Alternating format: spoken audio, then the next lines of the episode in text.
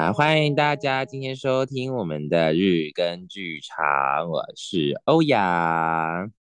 谢谢欧阳，今天没有要取代我们，我是雨辰。等一下，Emma 会加入我们，然后被开除了，不是被开除，好，因为我们这一集比较富有文化素养，要谈论出不是他在讲什么。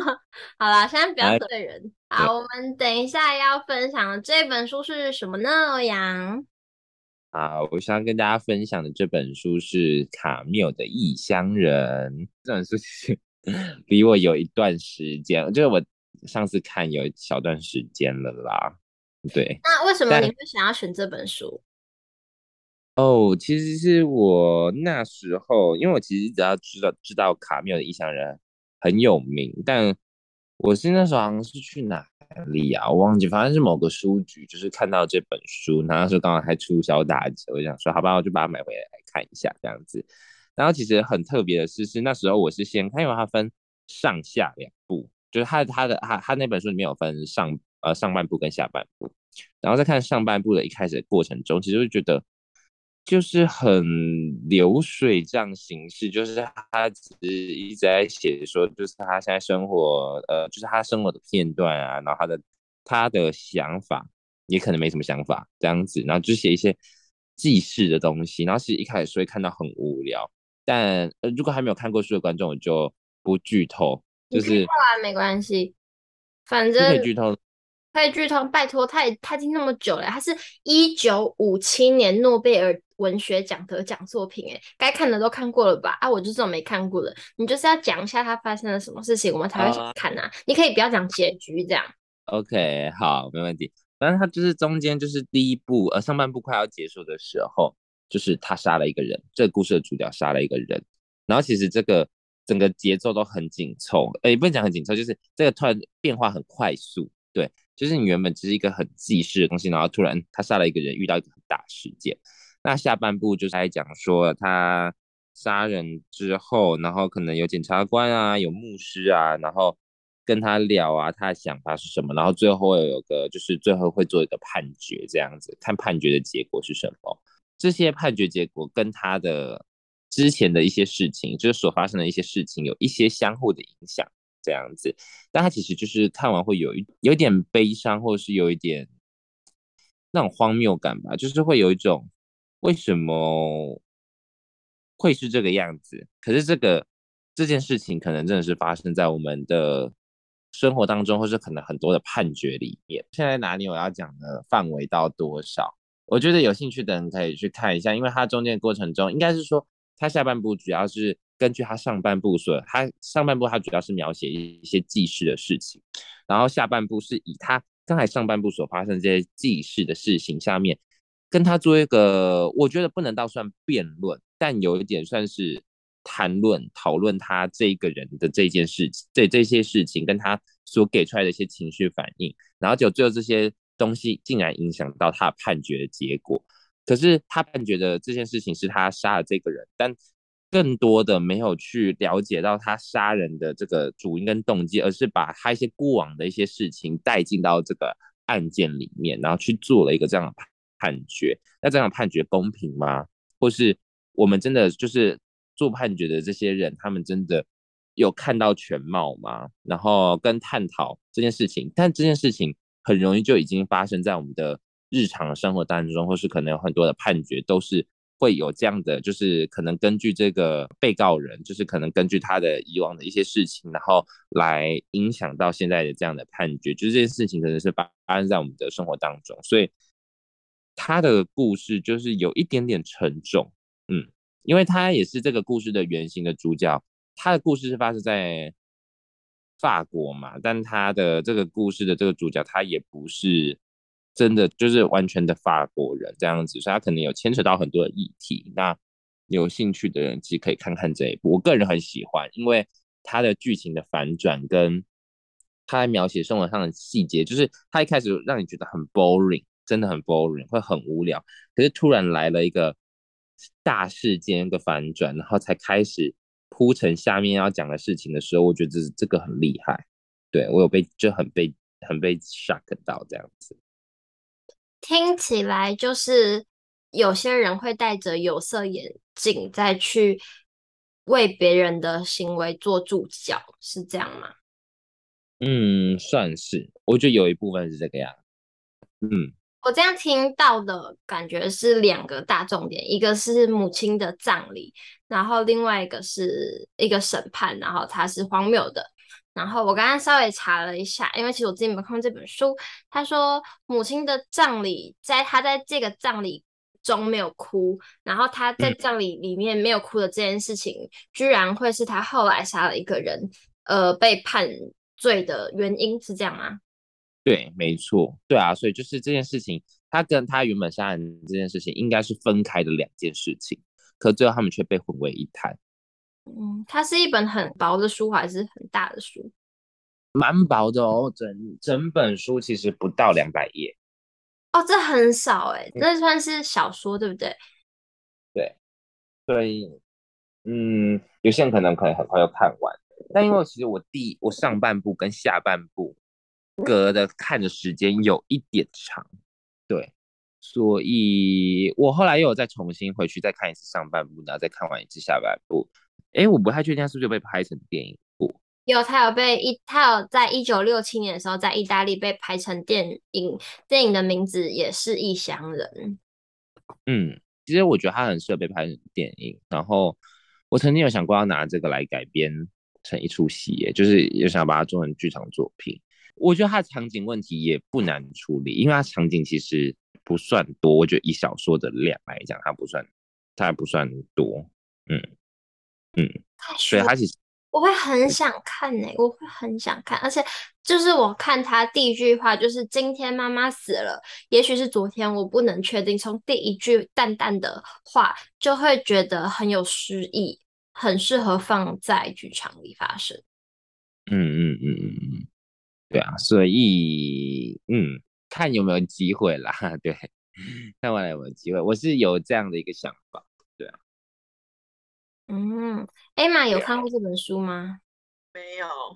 觉得如果要谈到这本书，就要回到卡缪这个作者。然后，其实我本身也是蛮喜欢这一个呃，我本来蛮喜欢这个作家，因为他的背景很有趣。我应该没有记错，他他应该小时候他们家也是就是基督教家庭，然后长大之后他可能算是有一点，就是他弃养的，我应该是说他不相信这个信仰了吧？对。可是从他的文学当中，其实可以看到蛮多还是有这样一个宗教的影子在里面的。对。然后我之前是有看过他的，就是我好像没有看完，就是有个叫做薛西弗斯的神话。然后其实它里面就有在探讨说，就是呃，关于就是他说人生是荒谬的，可是正因为这样，我们不应该去自杀。嗯，然后我觉得他很多的概观念跟概念，其实如果你要跟圣经拿来对照的话，其实蛮接近的。但他本身我忘记他算不算无神论者，对，但他本身就是一个。不太不信上帝的人这样子，我就觉得这件事情蛮有趣的，嗯，哦，因为他是一个蛮人文主义的人，嗯、然后也非常的强调存在主义，跟，呃，我觉得你刚刚说信仰这件事情对他影响，会不会跟他的作品里都有很大量二元对立的主题有关系？是是是有可能是这样的吗？我觉得也有可能，有可能。大概跟大家介绍一下卡缪这个作者。刚刚欧阳有介绍他的生平，其实他的出生是阿尔及利亚的一个移民的家庭。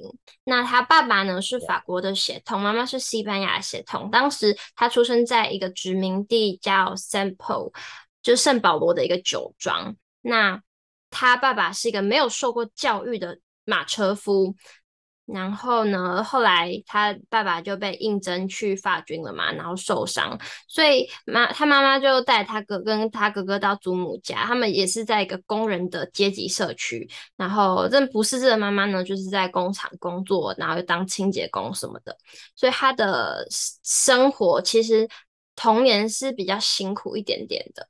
那他后来是也是靠着奖学金，所以才读完中学，然后又是攻读才读大学的哲学系，然后加入法国共产党，就是他初期的生平，也可以看出就是这些思想。跟后来因为又生病啊，生肺病，然后不能产不能成为老师，又遇到二次世界大战，就他的生命里遇到了那个时代的一些大事，所以他后来发表作品，像是除了《异乡人》，也就是《局外人》以外，最有名的应该就是《鼠疫》吧。加上现在在疫情期间，《鼠疫》这本书又重新就是上了排行榜，对。然后像这些书，然后还有刚刚。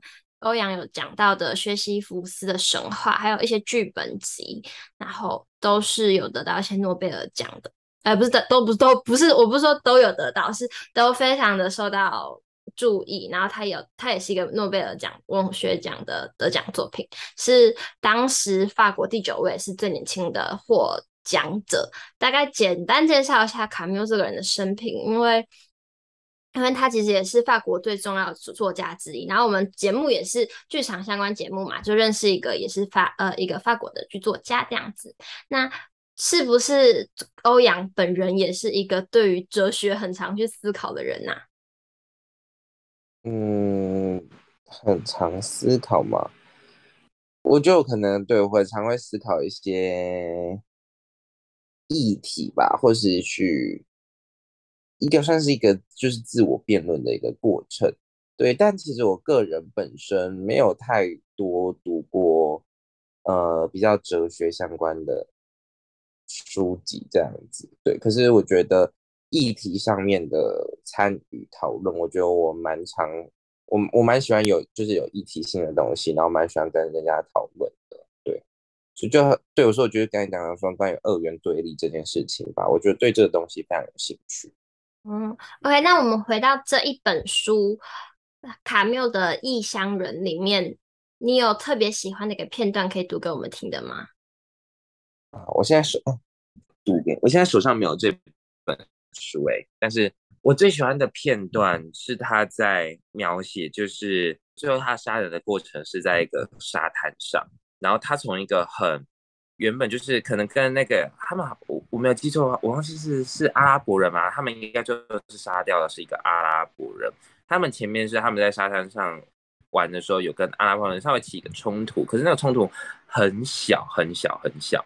然后他在描写就是说他最后怎么杀掉这个，为什么他会杀了这个阿拉伯人的过程中，他把一些很美好的事情描写进去，包含。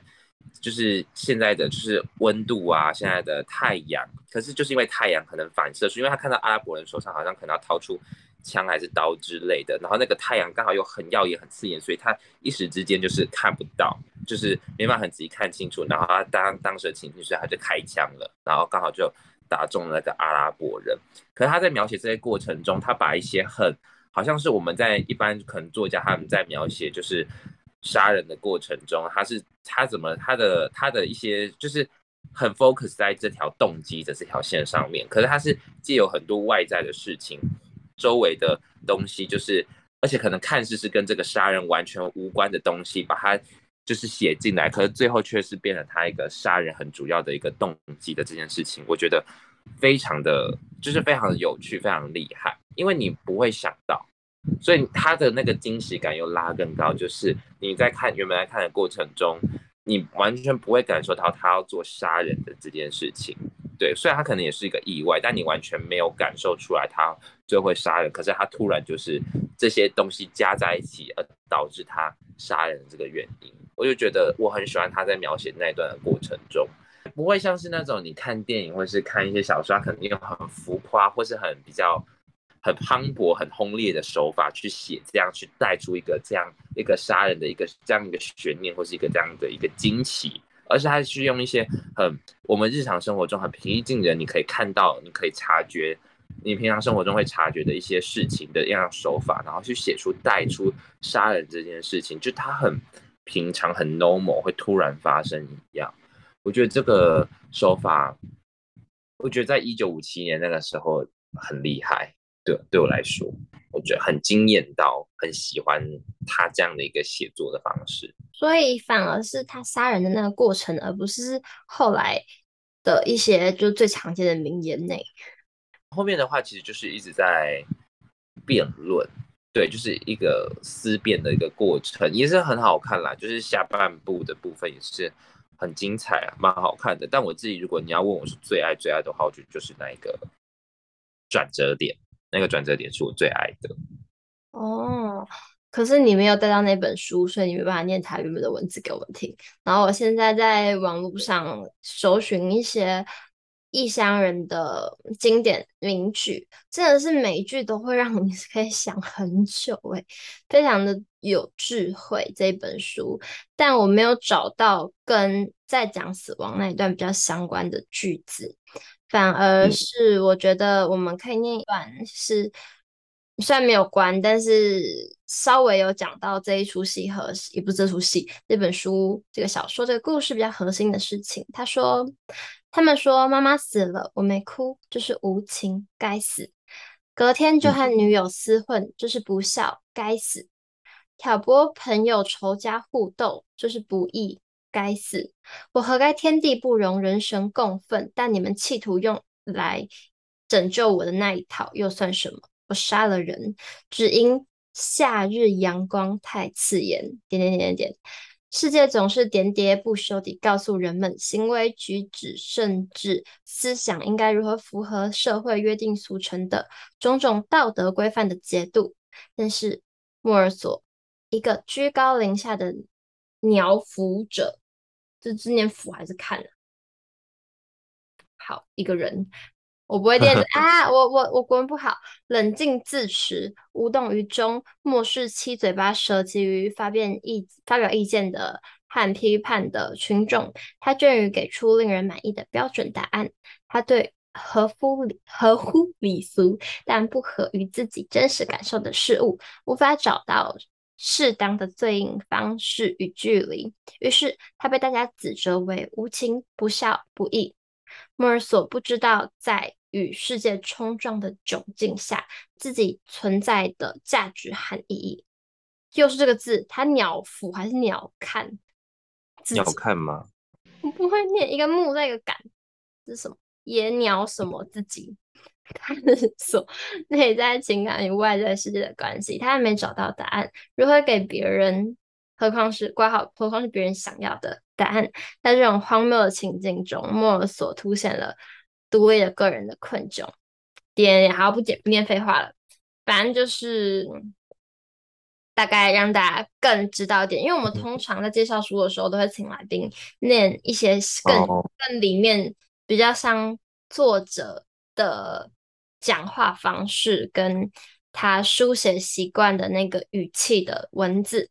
那今天刚好没有，所以我就只好随便乱念网络上，搞不好我就完全念错。但感觉他是一一个人对于对于他的评论，好啊，随便。对，对他好像是一个人，但他前面的确有一段是，就是对，呃，夏日对，就是夏日烈阳那个，就是他杀人，因为夏日的阳光太刺眼那一边。然后我觉得盖着这个，对啊，其实盖讲的就是这一整个，呃，异乡人的主旨。然后我会说。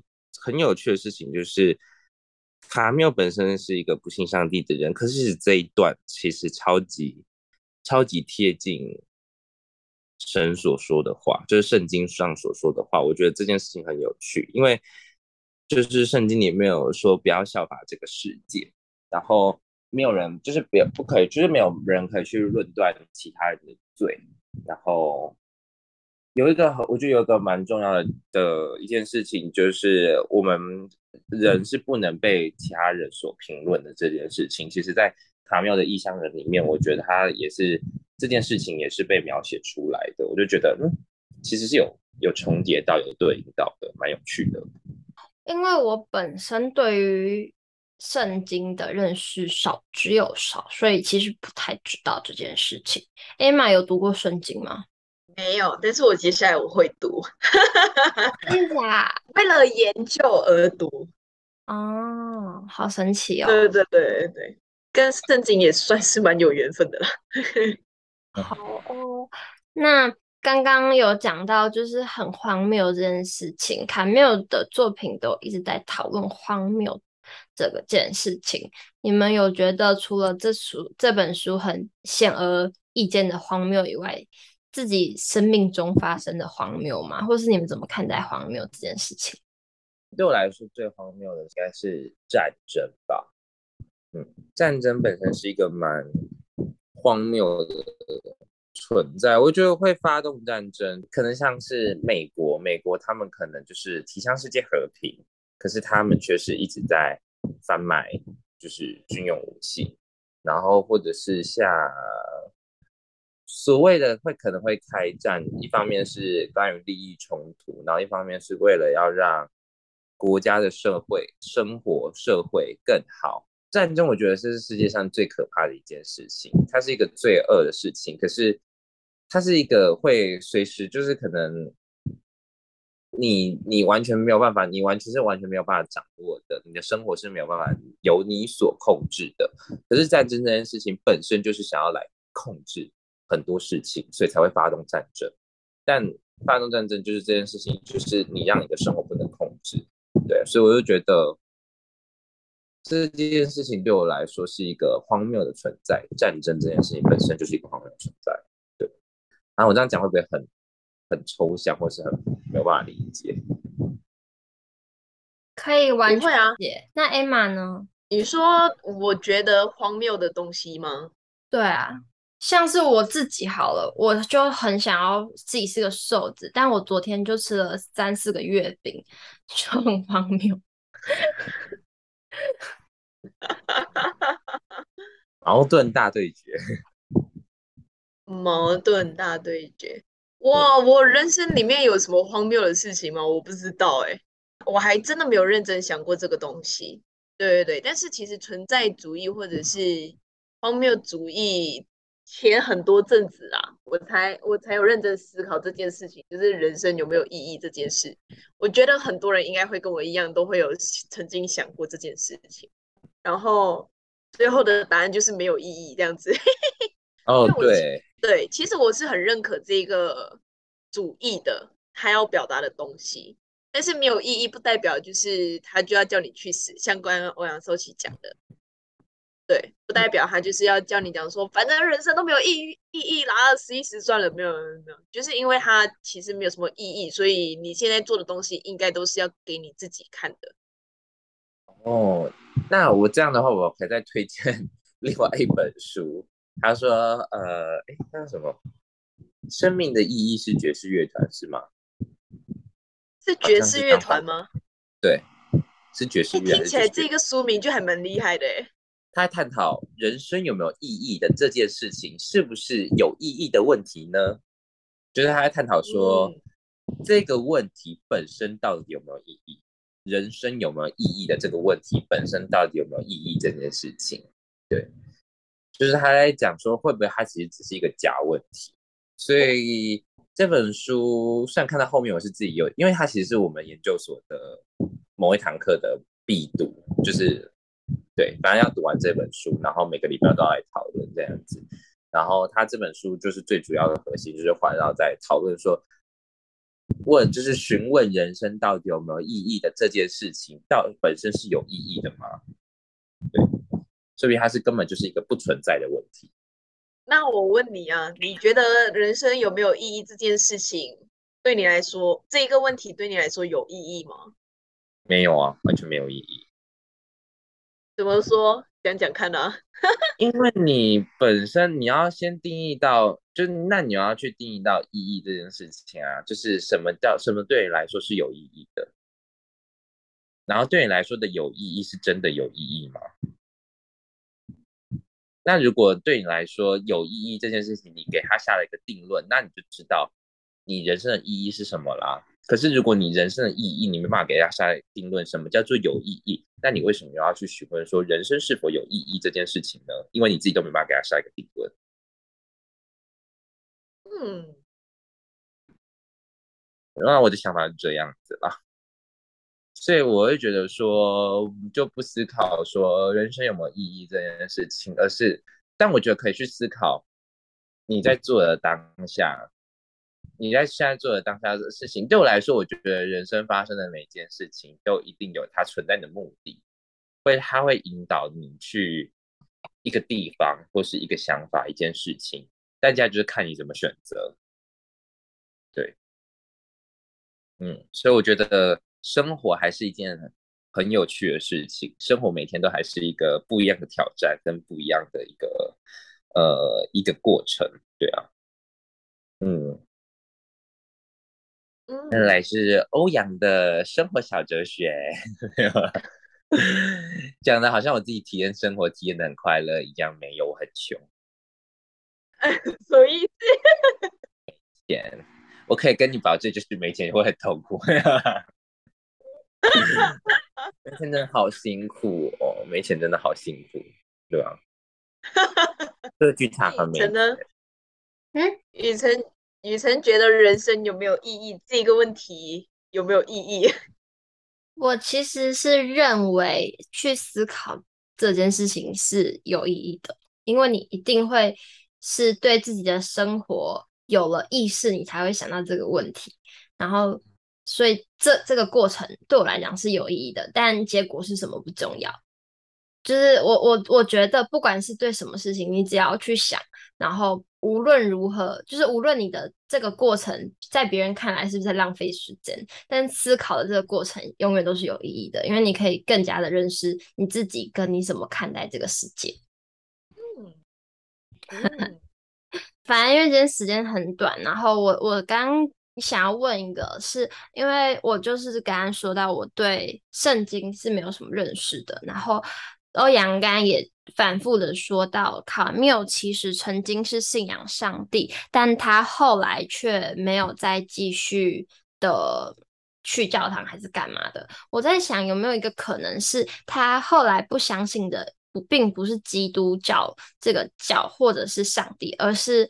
教堂的某一些体制，或者是牧师的那个时代牧师的样子，因为像梵谷好了，梵谷其实他还没有，就是人家说后来有生病啊，进精神病院之前，他也是一个非常虔诚的教徒，而且他的梦想就是成为一位牧师，但是他却没有办法通过牧师的考试，因为那个时代他需要的牧师并不是一个关心人，或者说是一个。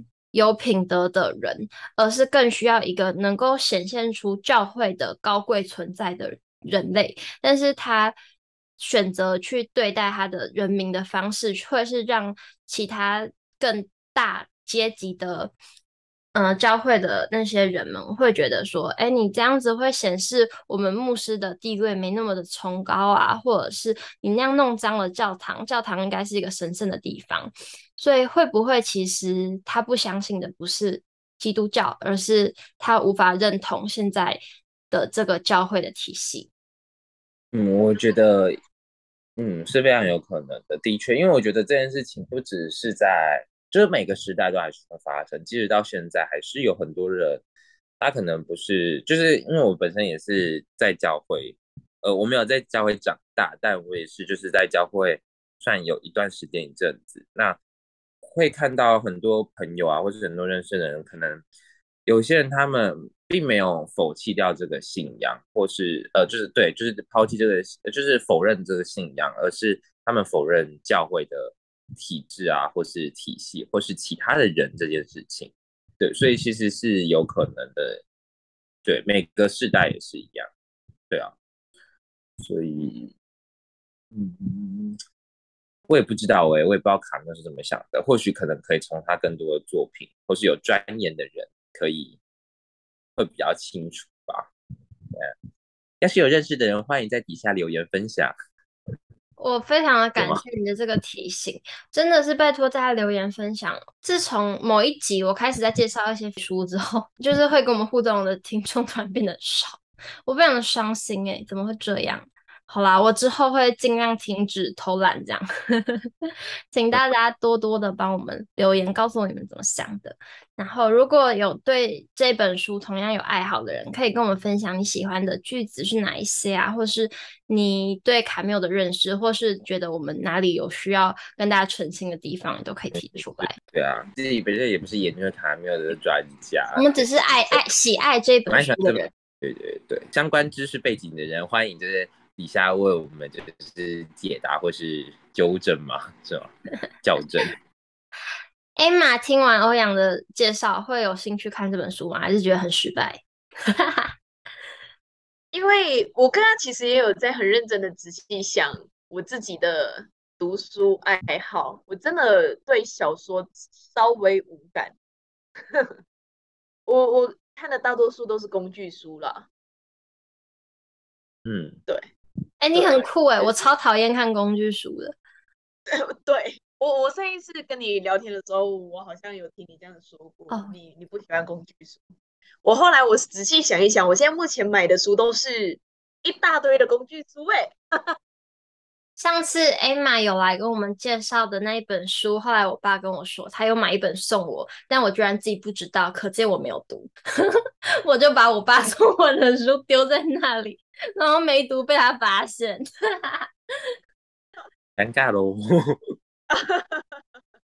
大家可以回去听，我们顺便帮 Emma review 一下好了。其实其实蛮久以前的喽，这已经是在我们算是第一季的时候的集数了。第一季的最后一集是第一季的五十三集《原子习惯》。嗯。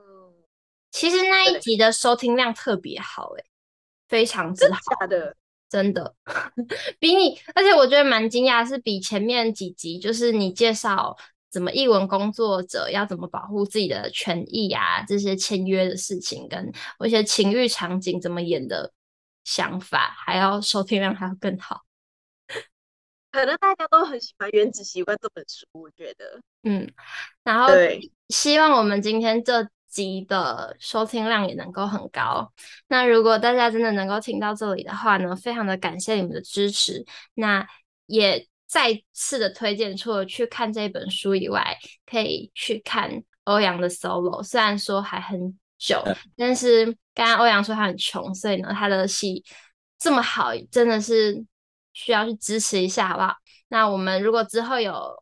曾经上节目的来宾有演出的活动，我们也都会在 IG 上面把讯息分享给你们，所以要记得去追踪我们的 Instagram 哦。感谢大家，耶，太贴心了，太贴心了。好的，感谢大家，谢谢大家的收听，拜拜，拜拜，拜。